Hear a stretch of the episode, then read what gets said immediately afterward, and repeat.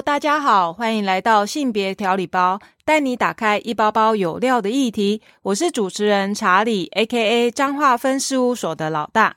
我是小助理 Erica。对于婚姻啊，每个人都有自己的想象。那除了传统的婚姻以外啊，其实现在也发展出很多不一样的婚姻形态。今天呢，就来跟各位听众一起来分享一下我们最近听到的关于婚姻这个议题有哪一些专有名词。专有名词的部分嘛，你是说不同形态婚姻，然后现在大家都是觉得说这个婚姻的状况就是什么样子的婚姻形式？对对对，像之前呢，就是有在提那个什么新垣结衣啊。诶，他的那个日剧名字叫什么？忘记了。月薪娇妻，月薪娇妻那个新垣结衣跟后来跟那个男，他是男主角，对，男主角新演员，对，新演员。后来他们两个就结婚了嘛。可是他们的婚姻生活，他们是居住在上下楼层嘛，对不对？大家会觉得很惊讶。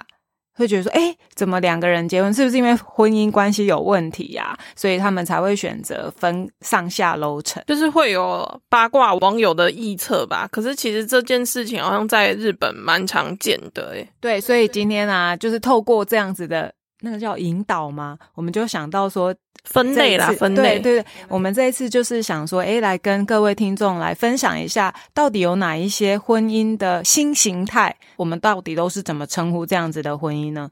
然后第一个，其实应该有几个类型啊，我们来分享一下好了。第一个就是新的类型是叫做烛婚哦，应该讲的是说会有这一些婚姻的发展。我觉得最主要是。日本他们的形态，因为我们台湾会比较关注日本的一些隐私权或者是生活圈，所以他们有一些新的名词。然后渐渐的，其实我觉得台湾社会也被影响。所以我们来谈一谈，第一个就是族婚。所谓的族婚啊，其实就是有一点像是老夫老妻了。小朋友长大到某一个程度，可能成年之后，诶，开始会有一些想要过自己生活的形态方式出现。所以呢，他们可能不是选择离婚。而是选择各自想要住的地区生活，就是维持的婚姻关系吧。但他们就没有办法改变现状，有一方可能想要继续维持婚姻，有一方不想，就很难讲。我觉得这个关系是关系到，比如说你已经看一个人很不顺眼了，然后你们都已经结婚这么久了，不想要去动那个所谓的婚姻关系，所以才会发展成这种逐婚的模式，就是两方都过着各自的生活，有点像名存实亡的夫妻关系吧。台湾社会的老夫老妻也是。是这样，但是它形式上，我觉得也跟日本的一些传统的家庭观念也有关系。因为你知道，像般的家庭，就是只要日本他们结婚了，其实太太可能首要就是，哎，你要变成家庭主妇，全职的那种家庭妈妈，然后再。哦，全职太太，然后之后有小孩，你要变成全职妈妈。在节目里面有分享过，其实我都好羡慕那种日本妈妈，他们的十八般武艺就是会做爱心便当。然后我那时候不是有说我会幻想，我当妈妈的时候，我也想要帮我的小孩每天都有一些不一样，像是棒球饭啊，还是反正就是会想要把摆盘弄得很厉害、很专业。反正食物都是要吃下去，干嘛用的那么复杂啦？可是那是因为我自己本来我的愿望，我小时候的愿望就是当妈妈。我真的很向往当妈，因为我觉得小朋友实在太可爱了。虽然我是一个很没有耐性的人，可是就是觉得小朋友真的是超可爱。像我的这些观念啊，也是因为都看了一些日本节目嘛，你就会觉得哦，原来他们的生活是这样。刚刚就有提到嘛，日本的妈妈其实他们过得非常的有生活压力。我看一些 YouTuber 啊，他们就在分享说，日本跟台湾文化的不一样嘛。台湾的另一半如果愿意为你准备隔天的便当啊，通常都是前一天的剩菜剩饭。当然啦，干嘛特别早起起来煮是有事吗？可是如果在日本文化，他们日本男人是不吃那个前一天预备的，他们一定那他就自己起来。没有没有这件事，他们就是一定要当天吃早上热腾腾的。有一些日本妇人啊，他们都是大概早上五六点就要起来。备那一天的午餐，包括先生跟小孩的。日本的传统女性，她们真的好辛苦。虽然我我自己想要成为这样子的妈妈，是因为我甘愿，所以我会觉得做起来很开心。可是不一定每一个人，或者是每一个的日本女性，她们对于这样子的家庭样貌，她们是能够接受的。到孩子长大的时候，他开始觉得，嗯，反正小孩也大了，那他也不用再为他们的课业跟生活这样忙进忙出，所以等小孩大的时候，他就决定我要活出我自己，开始产生所谓的族婚，然后你去做你喜欢的，我去做我喜欢的。可是其实一开始男生啊都会觉得啊，你一定没有我不行，结果你知道。男生没有女生才不行吧？对，因为他太男性太常常的被在家庭照顾上面都依附在女生身上，被呵护的很好呢。温室里的大树，对啊，我觉得会想要让日本女性这样子的觉醒，是因为可能在家事分工啊，跟一些传统的一些性别的刻板印象，然后当他觉得诶，他他已经付出了，然后他获得解放了，开始就。想要在年老的时候找寻自己的没有过过的生活。对啊，到孩子都长大，应该也是经过一二十年的时光了。那他整个人生的黄金时刻都围绕着这个家转，所以当他好不容易可以卸下这个所谓的，我觉得是。我不知道他们到底是怎么样，但我觉得如果是我自己的想法，会觉得说他们是卸下自己的包袱之后，可以去寻找自己有兴趣的、自己喜欢的、自己想要去拓展自己的朋友圈。这样子，族婚也有一个好处，长期居住这三四十年过程，一开始或许媒妁之言也好，或者是自由恋爱也好，但是经过了所谓的柴米油盐之间 那个摧毁之后，之间的情愫啊，多巴胺不见了啦，他们已经开始没有，早就消失了。不爱了。那其实透过这样子分隔两地，他们还是会在周末的时候约定好可以有约会日的时间，也是一个关系维持的另类的选择方式。说不定有人透过这样的方式，反而发现说，哎，原来彼此之间还是有爱情的，也说不定啊。对啊，所以我是觉得，当然我那时候也是。问了同事嘛，他们就觉得说不行，我老的时候可能腿都不能走。我有问同事说他有没有办法接受烛婚，他第一个就说不行，因为如果我老了，我不能走路，我没有办法让我自己只在某一个空间里面。他觉得这样自己好悲情，就是很可怜。可是主婚又不是真正的离婚，主婚只是说，哎，你们有保有自己的空间呢？我就觉得奇怪，我问你问题，我又没有跟你讲说你会身体怎么样不能行走，他等于把老年化这件事情等同是四肢不便，我就，然后我就。觉得很好笑，有在尊重吗？没有，我就说我没有这样设定啊。他就说，可是我就是觉得老了，身体走不动了，所以我应该就不想要一个人在某一个空间。我希望是有伴侣在我旁边陪伴我。但其实他真正一开始的定义并不是这样，他们是是已经有自己一套剧本出来了，然后已经发展到不行。如果我老了，身边没有人要怎么办？他的剧场已经整个大爆发了。我们讨论的是说，好，就算你身体都很。很健康，他觉得如果是身体都 OK，他觉得可以。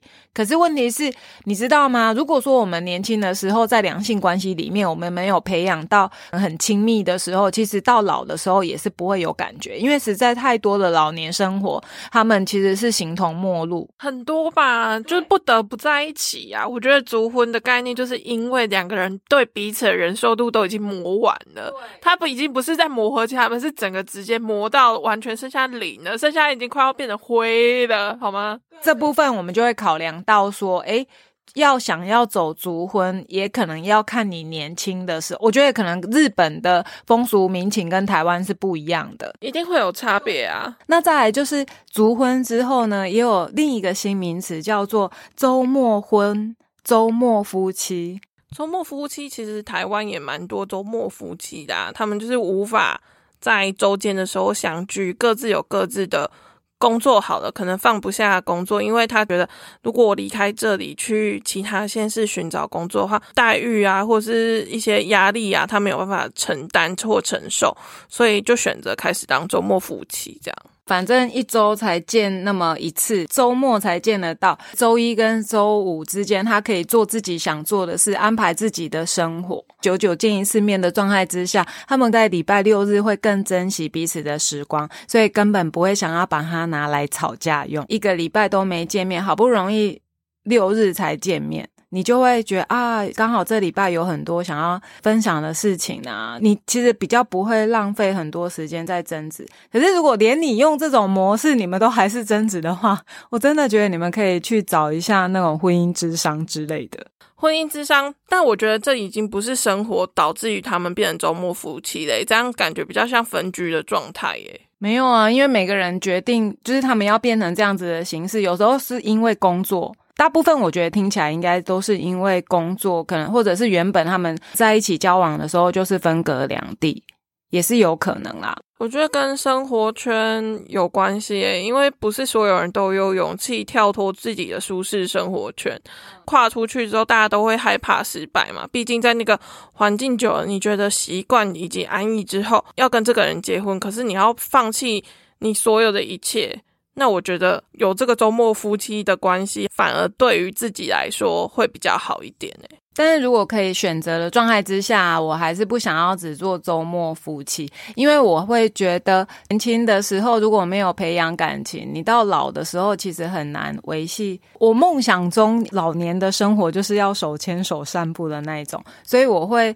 比较支持的是，其实还是要透过，当然争执没有不好，我觉得争执怎么去学会沟通，应该是比较重要的。那周末情侣要走入婚姻这部分，真的要好好的谈一谈。可是婚姻有小孩之后，其实这方面的问题就更加的庞大，因为在你没有后援的状况之下。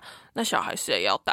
对啊，所以一般猪队友、神队友啊，有时候神队友可能不是另一半。如果你可以遇到一个神队友的另一半，我觉得这是非常一件被祝福的事情。可是难能可贵。对对对，可是如果说你的神队友可能是来自后援，是自己的娘家妈妈，或者是自己的。家人，女方这边的家人，我觉得一般女生是能够允许周末夫妻，反正都没有差嘛。可是如果说假设他都没有后援，或许女生就会去思考，到底要不要成为周末夫妻，因为等于是教养小孩的部分是沦落在某一个单方身上。女生可能会想的比较多啦，有时候真的也是考验夫妻之间的。情感关系，因为分隔两地，确实诱因会是什么？这个社会有很多变数，你并没有办法能够了解。我觉得说到诱因，就是要考验双方的安全感呢。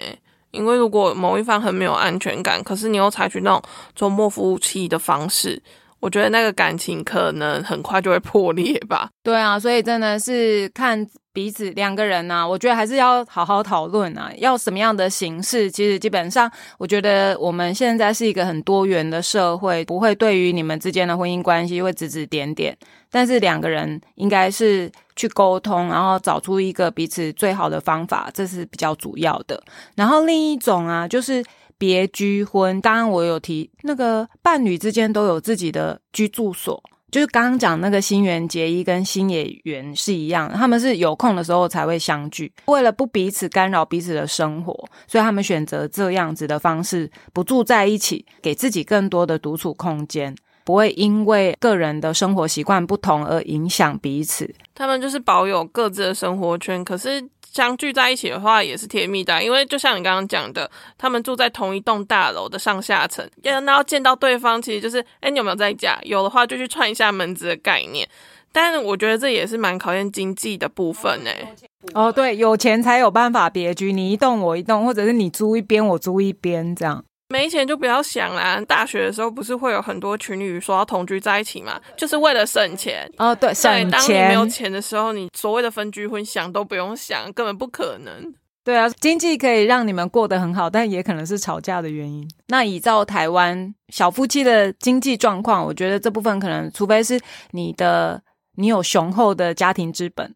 在支撑着你，不然的话，其实别居婚好像目前现况我比较少听到啦。好，接下来第四个就是有情婚。按照字面上我们来看呢，其实可以理解，它是有情婚的话是着重比较多是两人之间的友爱程度，它不是在性别上，所以它不一定是呃，它可以选，应该要怎么讲？有情婚的概念有一点像是婚姻中的好朋友。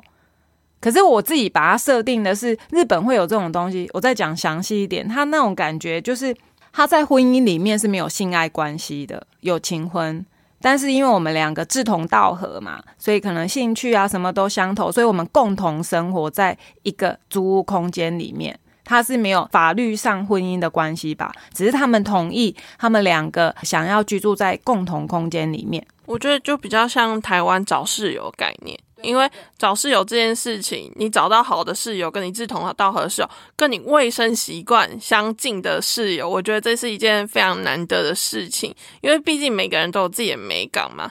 那这样子的状况之下，你找到一个跟你志同道合的人住在一起，其实你们的关系就会比夫妻更加的 close，因为你们各方面都很合得来的话，那你们很多的问题都会不见，大家会去想办法维持。哎，我们只是住在一起，那我可能生病的时候有人来照顾我，你生病的时候我来照顾你。那有情婚的部分，它其实也有点像是。比较像是室友的概念呢，跟我以前我的好朋友这样看，我们也确实也说过，哎，年老的时候如果没结婚啊，我们就住在一起。可是养老院的隔壁床，对，可是我觉得还是会吵架啊。所以有情婚应该是说，这个跟有没有在婚姻的束缚里面，我觉得有时候还是有一点。程度上的差异，可能就觉得不适合，那我就搬走。我其实对于他界定成是友情婚啊，我是觉得有点特别啦，因为我们台湾就是找室友、找楼友的概念，我们还是一样生活在一起啊，一起 share 我们的水电费啊，还有我们 share 共同吃饭的钱。当然，我觉得是因为台湾跟日本之间的文化不一样。但是，我觉得在概念上，其实友情婚其实是差不多的，没有什么特别不不同的地方，只是找寻一个可以共同生活、居住在一起，然后兴趣相投的另一个伴侣。感觉是心灵层面上的满足，哎，对对对，因为它不牵扯到身体的接触嘛，不牵扯到情爱，它纯粹就是心灵上的满足，这样，而且它不限性别。男生也可以，女生也可以，它就是一个找寻生活伴侣的一个方式而已。我其实觉得我们的例子是多的，只是说我们没有想过，没有把它归类成有对，有把它跟婚姻。我们是好友会约，我们不论世代都会去跟自己的好的朋友讲说：“诶，老了，反正我也没有伴侣啊，那我们就一起生活吧。”而且说不定，因为我觉得这跟社会形态有关系，因为大家买不起房嘛，那你想要住好一点的，可是你又没有那么多钱，但是。就像你刚刚讲，你想要三房两厅，三房两厅的价格一定会比较高。那如果你找三个人来跟你分三房两厅的价钱，你又可以获得更好的生活品质。对，大家就有可能去选择这样子的生活啊。所以，对整个形态的改变可能就会不一样。因为我想要这个的公社，我想要这么大的环境，可是我一个人负担不起，我找分母嘛，这么简单，我就是找分母来去处理这样的一件事情。我觉得这反而是。我们以后的社会发展有可能是变成这样子。如果大家都不婚不生，老了之后大家有个互相照应，好像也不错。我自己是蛮期待台湾会有一个法令设定，叫做同居婚姻的设定。它就是就是它是有同居关系，可是它可能只是同居，它没有走入到婚姻。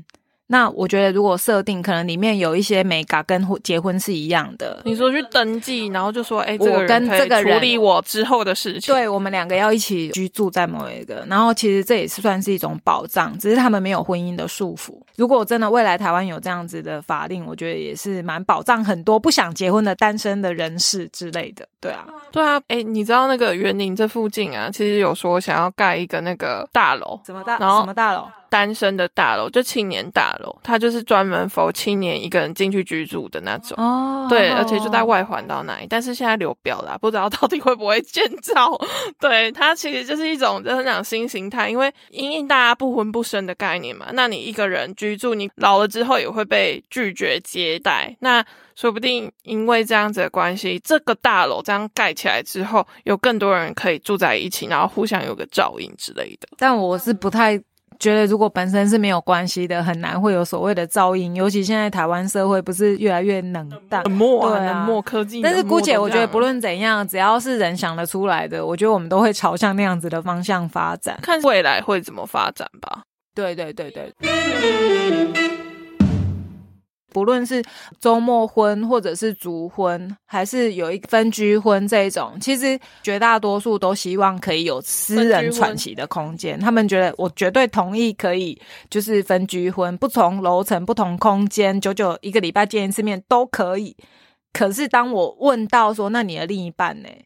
大家就直接摇头。而且你知道，办公室我问了三个已婚妇女哦，年资有从结婚一年半、四年、七年，我都有问，他们都同时告诉我说，伴侣是没有办法忍受不能在一起。然后另一个部分是，反而是男生的部分一定要在一起，就是对。然后我以为说，Emma 她老公是那个澳洲人，然后我就想说，澳洲人诶应该白种人比较不一样。老公是纽西兰人，不要把哦纽西兰对不起，对不起，反正就是外国人，白种人。然后我就想，他们的文化比较奔放自由，对，奔放自由，那应该不会去限制对方要怎样。结果不是。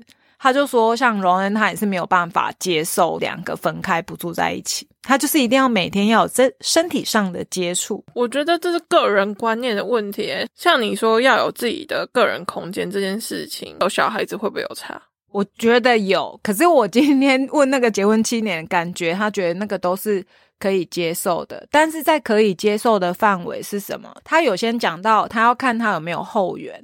然后我问其他的同事，已婚妇人或者是即将迈入婚姻的女生，他们也是讲说，第一个就是说有没有后援，如果。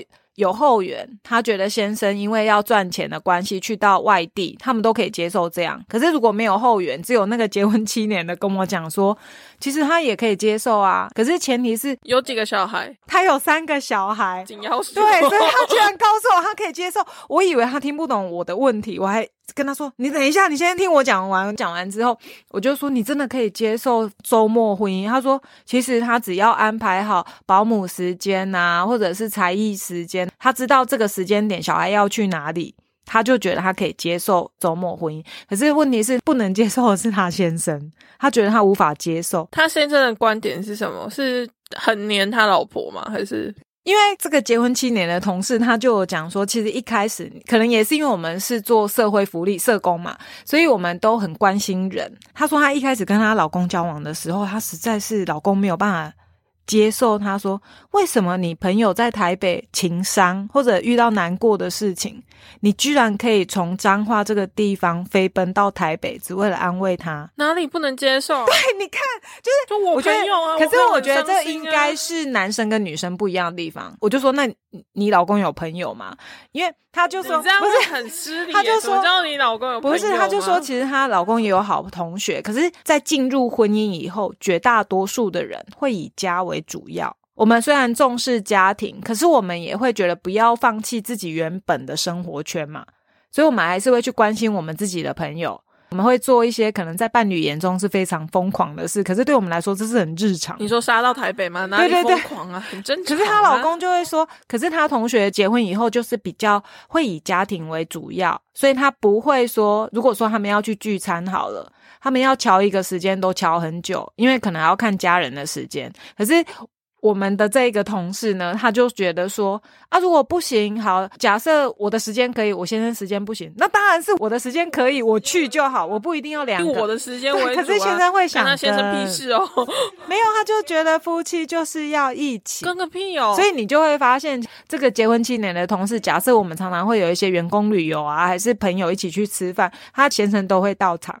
可是反而，他真的蛮需要个人空间。我的天啊，完全被压缩掉。三个小孩加对加一个大儿子，他有四个小孩。天呐，Oh my God，好窒息哦！可是真的这样听下来，好，那我们还有另外一个结婚一年半的新婚算没多久嘛。然后他先生本身是警察，所以其实他本来听到我题目的时候，说我我可以接受啊。一开始我知道会是这样子的时候，我们就已经是这样子生活了。你说在分居婚的概念上，他是可以。接受的，对对对。可是如果只要讲到有孩子的时候，他就觉得没办法。可是他说，你说勾完念直接转变，而且他觉得他的另一半是没办法接受。周末，他是因为不得已工作的关系嘛，警察很忙碌要排班嘛，所以他没有办法每个晚上回家。可是如果可以，还是会希望一直黏在一起。可是如果有小孩的话，他们的状况会改变吗？会，因为女生就不同意这件事，而且她觉得说，这个夫妻生活就是一个公平、性别平等的一个生活圈，所以你付出，我要付出，对，这样他觉得这样才公平，所以他没有办法说，哎，有小孩的时候走我们现在比较流行的那种。可能分居婚这种概念，或者是周末婚姻，他其实是没办法。那他觉得有后援有差吗？哦，有有后援可以让他在那个过程里面有后援，其实是主要关键。可是呢，当有后援先生可能你周末才回来的时候，呃，有些同事他们的反应就会是希望说，先生除了在周末他需要跟我培养感情以外，他也要额外再跟花多一点时间在孩子身上做一些亲子上的互动。所以，真的周末婚姻有比较好吗？我觉得超忙碌的。周末婚姻，我觉得那是一种逼不得已的选择吧。如果对我们的同事来讲的话，那周末婚姻是他们的下下策嘛。可是，我觉得我们的同事都还蛮想要有自己的空间，反而女生会更需要有自己的空间，都是男生比较黏，男生比较黏哦，可能是。对家庭有责任吗？你觉得呢？我觉得哈，我们也有讨论到某一个区块，就是说。男生对于女性的依附感觉比较深一点，而且他们就在讲说，像警察那个先生，他我说可能是因为我们这个同事长得很像丁小雨嘛，就是很可爱。你有在尊重吗？有丁小雨哪里不 OK？然后他他就说，听众可能不知道丁小雨什么，就戴眼镜，可以去 Google 一下。对，他就说他现在每次都很喜欢拨弄他身上的肉。时候会弄到翻脸，然后在讲这件事情的时候，七年结婚七年那个同事，他他本身连五十大概四十五公斤都那么瘦，他就说，对他发现像他儿子也会一直，因为我那时候有讲说，有没有可能很多的例子，就是儿子在选伴侣的时候跟妈妈靠齐，对，就会想要跟妈妈长得有一点像。然后当我这样讲的时候，我两个同事立马撇清关系，没有，我跟我婆婆不像。我就说好，对不起，对不起，你们可能想要有一个独立特，每个人都有自己的特色，然后就一直划清界限。我跟我婆婆完全不像，可是我我要讲的是，有可能，然后。应该是说那时候结婚一年半的同事就在讲说，难道是我身上有母亲的味道吗？然后我就会觉得，嗯，或许是，可能男生可能也是很渴望有那种母亲的感受的那样子的伴。母亲的感受，我我不知道，但听起来有点，但是但是真的发现很多多说哦，他们也有讲到说，这也关系到谁爱谁多。如果你爱他比较多，你就可以允许周末才见一次。哎，你不对不对，更正更正，应该是说看谁爱谁比较多，那关系到他可不可以接受周末婚姻。假设他爱对方比较多，那很抱歉，没有所谓的周末婚姻。我希望我每天都能够见到你，因为我很爱你。我希望可以，这跟我们之前有。有讲过爱的语言是一样的意思，因为每个人接受的那个语言不一样。但是我们也有综合到，其实在于周末婚姻或者是分居婚还是主婚，其实那个过程就是要看每一个人他的语言到底是。我是属意在精神层面的，还是肉体层面？肉体层，我讲肉体层面，大家就在那边哎呦，其实不是。我所谓的肉体层面是，有的人像我就很喜欢抱抱，所以你才引发骚动是吗？肉体我其实是喜欢拥抱，我希望伴侣之间每天都一定要拥抱，然后说我很爱你。可是我的同事就有人讲说，我觉得他只要每天都有听我分享，有精神层面的。领。愿意听我说话，其实这重点蛮重要，因为有些人在讲话的时候，对面另一半就已经眼神涣散，或者是看球赛，或者是玩手游之类的。但是我觉得真的综合以后，你就会发现，哎，真的也真的是看你着着重的是精神层面还是身体接触层面，真的是着重在身体接触，一定要每天实体碰触嘛。可是精神层面打电话有聊天其实就可以了，那个差别是这样。可是回归到我们刚刚一开始讲的，就是要有自己的个人空间这件事情，那他们就是完全没有办法接受有个人空间，久了之后不会感觉到窒息嘛？就如果需要个人空间那个人。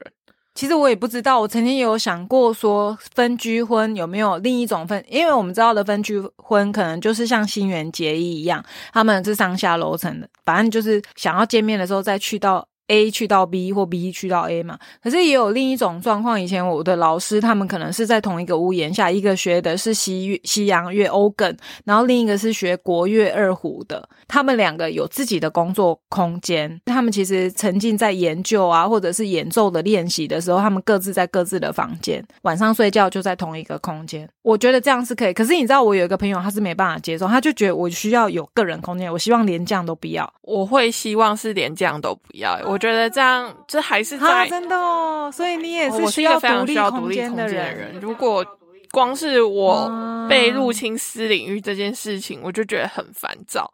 会真的会压起来那种。可是我那个朋友他是觉得说他不是常常需要，他有时候是需要，所以他觉得情侣之间，那他可以自己出去开房间。我没有想过这个哦，这个是一个好的方法。他可以自己有出去开房可是那个房那个开房间不是他的氛围啊，他自己熟悉的环境应该有差吧？那他可以出钱让另一半去开房间。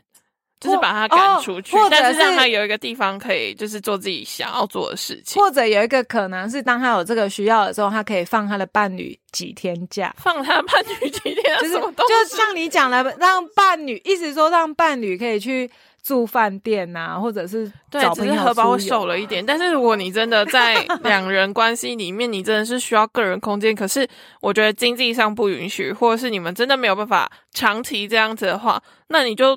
最简单的，让他离开到一个更舒适的地方，他就不会想起你，也不会一直想要黏着你啦。之后就透过电话就好了，这不是一个解套的方法。每一个人如果遇到一个合适的人，你们这样子的关系其实是可以长长久久。就怕 A 跟 B 两个人不同定调，那也很难讨论。我觉得这就很难啊。像那个七年那对夫妻，他们男生那边的问题的话，就太想黏着自己的老婆。对，大儿子哦，我觉得这样听起来就很窒息，我真没办法。我想说，哇塞，到底是到底是跟伴侣结婚，还是伴侣成为你的小孩？很多都是变小孩吧。所以说不定就是因为这样子，到老年之后整个被磨掉，所以就会烛婚的出现，就发现说啊，这个人真的是狗改不了吃屎，一直很黏之类的。可是我。我觉得烛婚这件事情啊，可能有时候不适合台湾这个社会，因为我们从小的教育啊，假设我一辈子都是习惯在家里，或者是我只习惯年轻的时候，为了有一些交际应酬，所以我我需要去认识外面的人。可是到了某一个年纪，其实我看很多老人家好像比较习惯安静的生活。安静的生活，你是说被电视看的生活？对啊，或者是感觉上不是吗？很呃，其实如果像有时候我去爬山，看到有一些阿公阿妈，然后就很活泼，其实我也蛮羡慕这种人。可是我觉得像绝大多数，像我妈妈，她也是选择在家里追剧啊，就是很那个叫什么安静的生活，养老。我觉得是到了真的老年，就身体退化之后吧。因为像我自己阿公阿妈，他们要说他们感情不好嘛。他们就是会冷战，会吵架，然后基本上是每天吵一次架。老人家还那么有活力，练肺活量。可是他们对对方是有埋怨的。他们的生活就是被电视看，真的是被电视看。他们不是在看电视，他们只是觉得有个声音，有个不属于这个家庭外人的声音来充斥他们的生活。他们觉得这是需要他们最放松的方式。然后你要说他们之间有爱情吗？我觉得到老年之后，那种东西好像也也不能说上是爱了。他就比较像是真的，所有一切都磨光磨光了。你的身体不行了，然后你想改变念头也被磨掉了，就是时间仿佛带走一切一样，所以他们就只能选择这种心感觉就没有在一起了，但是他们的肉体或是什么被就被禁锢在一个家。我只能说，我希望我的老年不是这样，我还是可以跟一个很爱我、我很爱他的伴侣在一起。你可能会带着你的伴侣一起去高空弹跳之类的，或者是这应该不行吧？我最怕爬山，这 这。应该是有一点难达到，白果山就好了，不用到白是大坑步道、九号步道、十号步道、合家欢的那种。